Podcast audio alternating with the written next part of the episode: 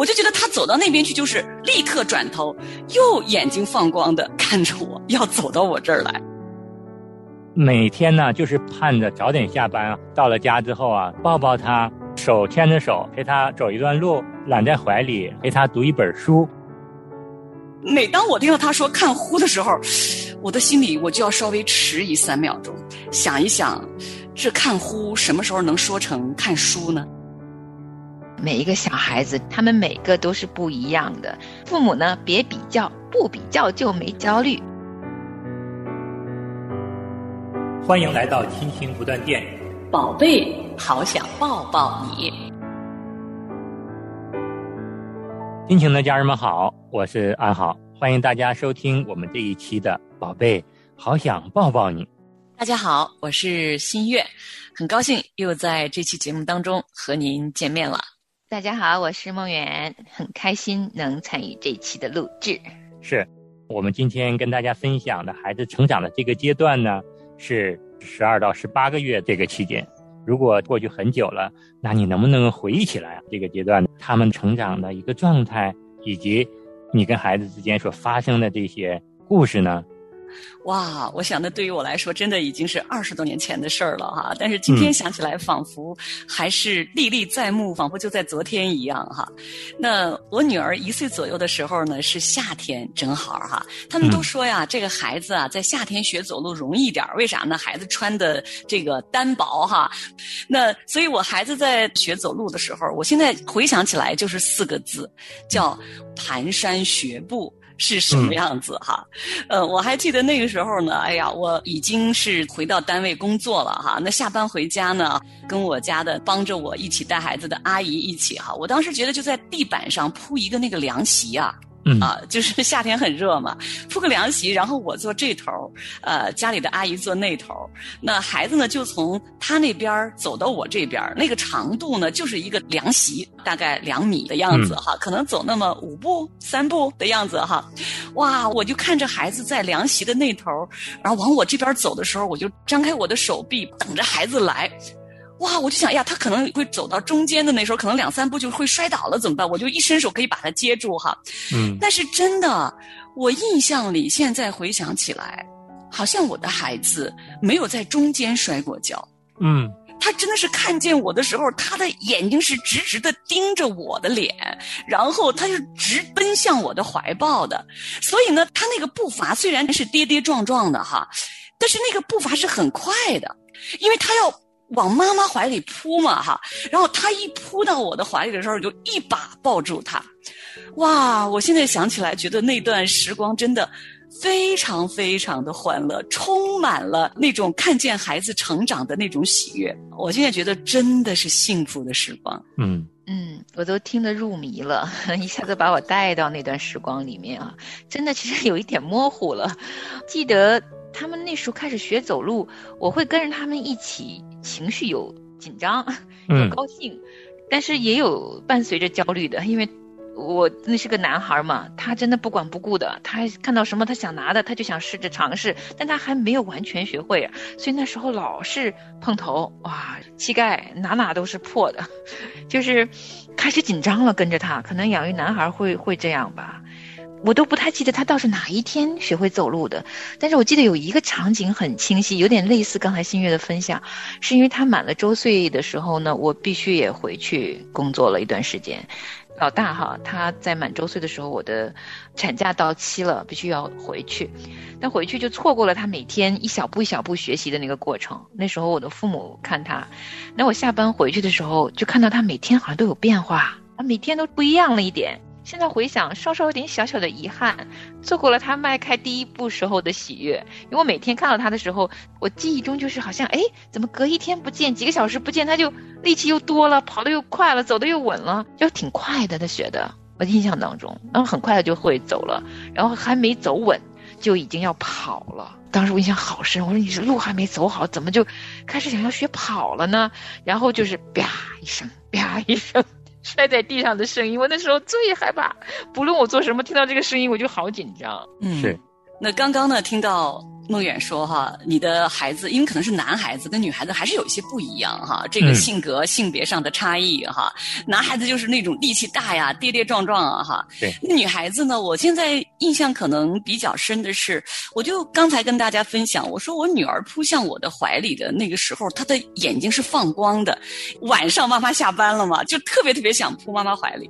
然后我想到的一个细节是，我感觉我的孩子往阿姨那里走的时候，他是为了走到那儿。再往我这里来，嗯，我就觉得他走到那边去，就是立刻转头，又眼睛放光的看着我，要走到我这儿来，好像我觉得也是在很短的时间当中，他这个走路就比较稳了，因为每一天每一天我下班回家坐在那个凉席上，周围就把可能容易绊到他的那个东西都拿走哈，呀，我觉得那段时光真的，我觉得就是一幅画在我的记忆里面，嗯，很多的时候啊。我们看到周岁的孩子，他一点一点的这种变化，我们真的就是心里是非常喜悦的。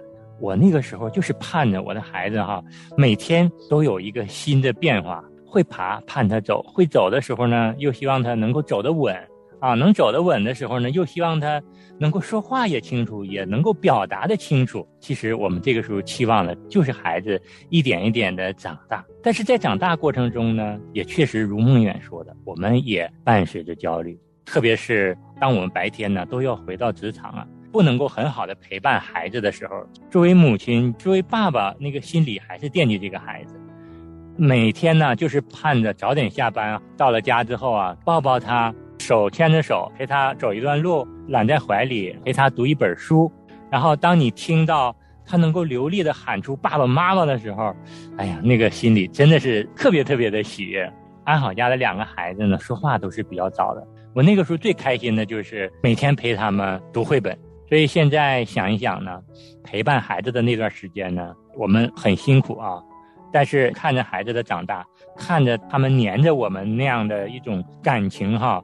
其实心里真的是非常非常的开心，叫累并快乐着。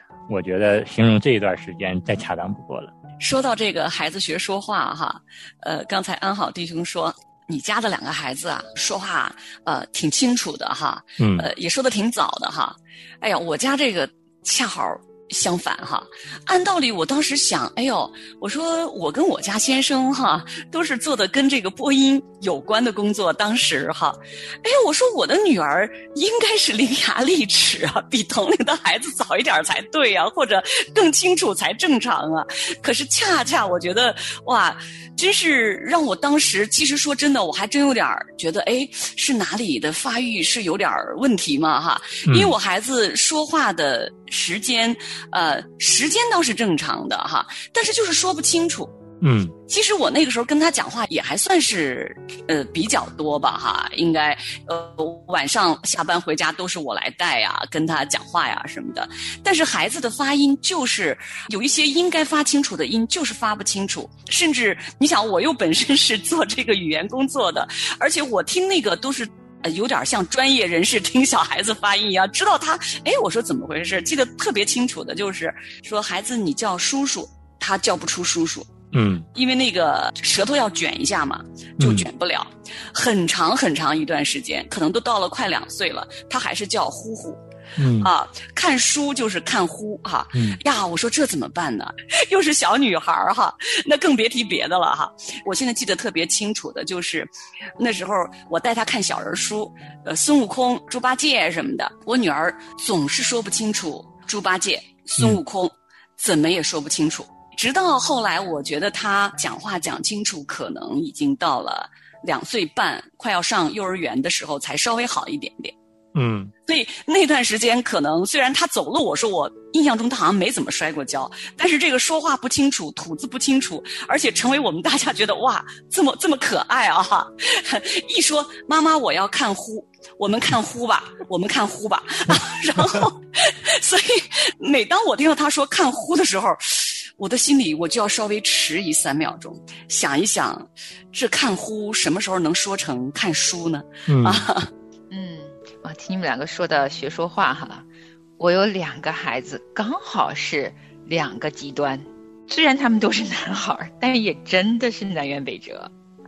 呃，一样的父母，其实我养育他们也差不多，我都是呃，老大可能稍好一点，因为他是先生的嘛，就他一个，所以我跟他在一起读书的时间确实多。我也很爱读书。他那时候刚刚学会走，就知道步履蹒跚的去捡一本小书，然后啪丢在我面前。话还没学会的时候，那个意思就是妈妈坐下，我要看书。他最爱的一个环节就是坐在我的膝盖上面或者我的怀中，然后在我我抱着他开始跟他读书。他非常爱读书，这个其实是他很喜欢的。然后呢，他说话也早，很快能跟我对话了，一个字两个字，所以我就觉得小孩子一岁多开始学说话，而且就像他走路一样，会走路就会说话了呀。人家老人不是说了吗？这个语言好像是跟着这个走路的呀。那我就觉得挺正常啊。嗯，老二出生了，到了他一岁的时候，没有一个音儿，他除了会说妈妈，也不叫爸爸，就妈妈，除了妈妈，没有别的音儿了。我好紧张，我本来就是个很敏感、容易焦虑的人，特别是我一对比，我觉得是不是有问题啊？好紧张那个时候。往后多说一点点呢，就是他差不多到三岁的时候，还发不了多少音，他就是字很少，即使发音有一些根本发不清楚。我不晓得是为什么，但是他确实到三岁以后，话才开始多。这期间还有等到我们说到那个时候，可能再多说一点点，至少。十二个月到一岁半的时候，几乎是个无言无语的孩子。嗯，其实是有一点紧张的，特别是跟着哥哥一对比，我才发现原来不是每个孩子说话都会那么准时，在一岁开始学的。有的孩子在这方面就是晚一点。那如果对孩子的其他发育都正常，呃，走路也没什么问题，然后他也没有特别的你觉得很不对的地方，比如说哈，我也观察我的孩子，就是我跟他读书，他有没有反应？他不会说，但他会用小手来翻页，表示他很想要读。然后我跟他说话的时候，看他能不能听懂我讲话。我说：“你给我指指，这是什么？”他认颜色认得早。我家的老二动手很早，这个我注意到了。而且他安静，非常安静。通常不爱讲话的孩子，父母要留意他的观察力和思考力，通常是深的。我家弟弟是比哥哥的观察力要敏锐的多，而且他的小手能力、动手的能力、细致能力要早很多。哥哥快两岁才静下来摆上二十四片的那个拼图，呃，因为有些书是拼图书，你拼好了才能讲故事那种书。我家好几本，哥哥大概两岁多，我记忆中他才能把那一片一片拼好了，啊，但是我家的弟弟一岁就可以安安静静拼很多图了，就发现这个不说话的孩子有他的优点，那个时候我就安心一些，我就等，所以每个小孩不太一样。是。真的就是梦远说的哈，每个孩子真的是不一样哈。我们作为父母的啊，首先呢，我们留意观察孩子啊，注意孩子的成长发育的每一个阶段的每一个特征啊，这都是对的。当我们知道了孩子发育啊，包括各方面呢都没有问题的时候呢，我们真的是没有必要太过于焦虑啊。至于孩子说话的早晚呐，走路的早晚呐，动手能力的强弱呀。确实是每个孩子都不一样，我们也没有必要太过于焦虑啊，或者是跟同龄的或者别人家的孩子进行比较，大可不必要这样。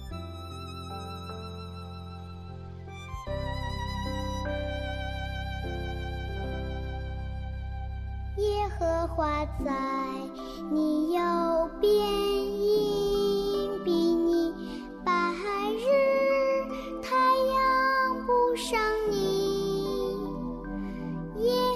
你。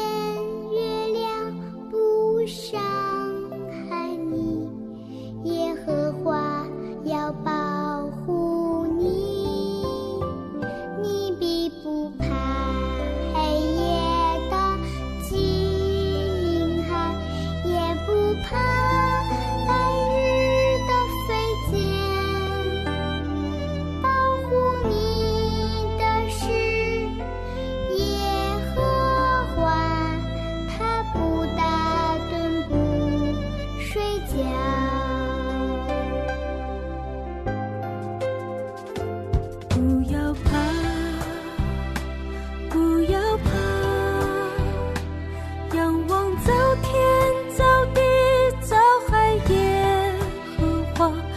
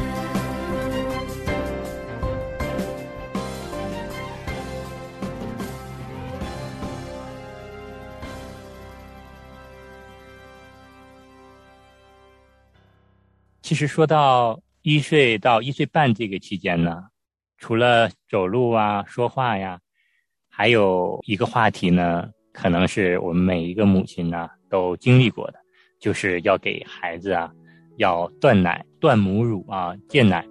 那这个阶段呢，每一个母亲所经历的啊，和孩子所经历的可能都不一样。像我们家呢，断奶是比较顺利的。我回想那段时间，我太太跟我们家的两个孩子断奶呢，这个过程都非常顺利。那个时候我妈妈跟我们一起住嘛，我妈妈也说哈、把孩子晚上抱我这屋来吧，舍几天，孩子奶自然就断了。但我太太那个时候非常坚决，我太太说不用吧，你白天也看一天了，你晚上休息还是我来。所以我们家这两个孩子断奶的时候都没有使母亲和孩子啊强制性的分离，只是开始断奶的这天晚上呢，我们给孩子奶粉呢喂的多一点啊，主要是让他吃饱，防止他夜晚他起夜他醒嘛。很快啊，两三天奶就断了。哇，我好羡慕你们家这种平顺度过哈！哇，我真的是不堪回首那段为孩子断奶的岁月，呃，前前后后拖拖拉拉三四个月才断干净吧，两个都是。那老大是更严重一点。当时老大断奶的时候呢，我确实有一个想法。你刚才说哈，为了断奶把孩子送走，我倒是没把孩子送走，但是呢，我选了一个不太好的时间。我当时想的很简单，我就觉得，因为他十二个月我要回去复职了嘛，因为我的产假到了。那既然如此，他怎么也要断奶了呀，一岁。那我就想说，我白天不在，那断奶就容易了，反正他也看不见我，不就容易了吗？所以我就选在我回去工作了，然后开始断奶。其实现在想来，这两件事情不应该同时做。仔细一想，也见不着妈了，他就本来会有一点焦虑，这就跟他断奶，他可能生理、心理他都有焦虑。那我那时候想的很单纯，我就觉得孩子不见不着我，这不就容易点吗？事与愿违。所以呢，我的老大断奶经历真的经过了三四个月的折腾，后来他也常生病，然后我也因为回去工作又惦记孩子，孩子一生病我又工作不好，反反复复呢，就差不多有三四个月吧。到弟弟的时候呢，弟弟是另外一个故事。我家的老二呢，很内向，很内向的孩子，他一出生我就知道，他在心理层面跟哥哥都是很依赖母亲，就是母乳的时候，当然都爱妈妈怀抱，都喜欢跟妈妈在一起，啊，但是我也能感觉到，啊，弟弟是特别特别依赖我。首先，刚才我讲过，他的语言表达稍稍有点弱，所以他接近一岁半的时候，我开始带他对外去玩儿，我也发现哈、他只有我在的时候，他才安全。嗯那他的这个安全意识在我身上就比依赖的比较强烈一点点，只有我懂他，他一个眼神，他不讲话我就能懂。有时候我要当他的表达者，就是他跟别人对话不行的时候，他想要什么东西的时候，就看我，让我替他说话，所以他对妈妈的依赖就有点更强烈一点点。但感恩的是呢，我家弟弟没有太多的焦虑，是因为虽然断奶也不太容易啊，他们都是一岁开始断奶，大概都是一岁，呃多一点点，不到一岁半的时候全部断成功了。可是都是经过了几个月，但是我生老二之后呢，我就做全职妈妈了嘛，所以老二的断奶我并没有让他离开我。而且我特别在他断奶这段时间的时候，反而非常非常关注他，因为我知道他的表达力弱的时候，他会很需要我，所以其实我对老二的呃整个他的情绪的关注，确实是非常非常敏感。我我跟他几乎就是片刻不离，我会注意到他的情绪。所以虽然他断奶也不容易，但因为我没有把他离开我身边，啊、基本上二十四小时他都能看到我，所以他没有什么产生过多的焦虑的成分，他完全是心理和生理上慢慢慢慢适应的一个过程，但也还算是顺利，并没有太多的心理上的问题。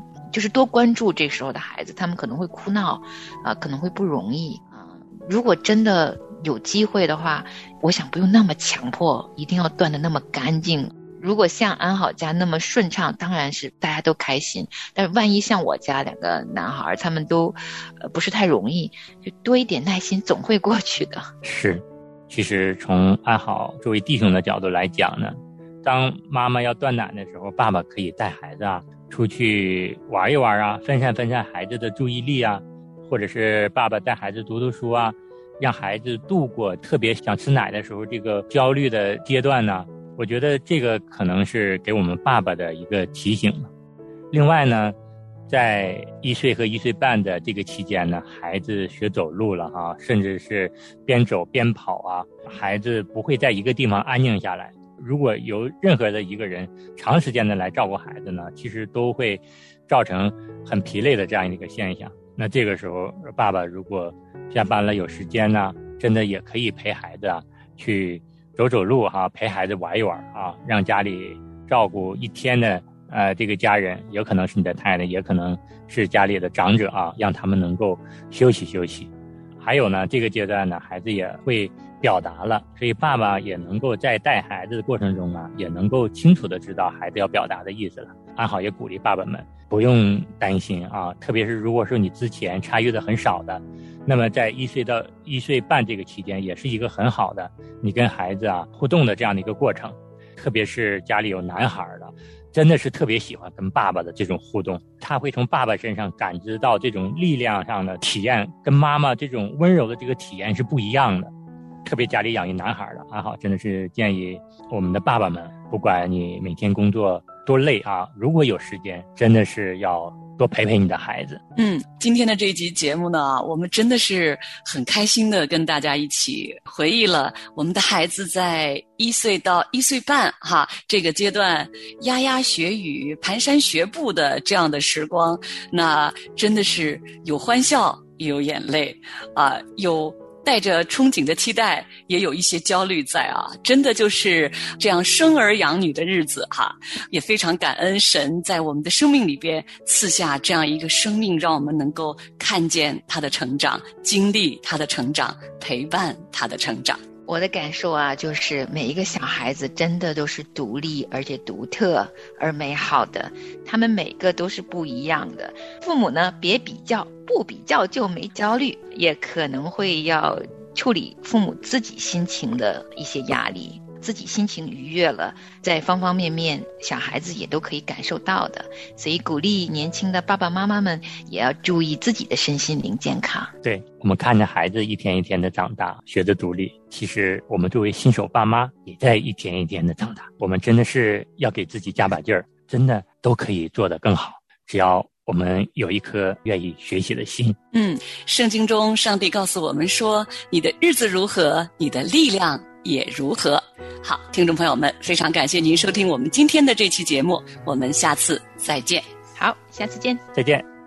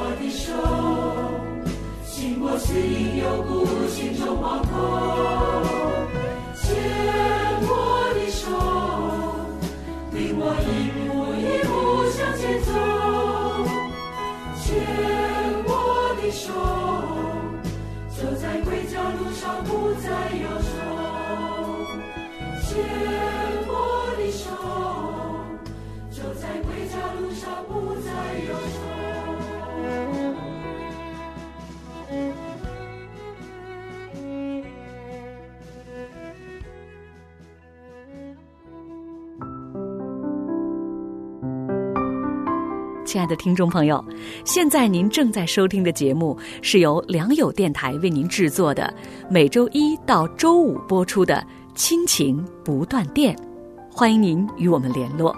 我们的电子邮箱地址是 q i n q i n g at l i a n g y o u dot net 就是亲情在良友网，感谢您收听我们今天的节目。愿上帝赐福给您和您的家人。我们下次节目再会。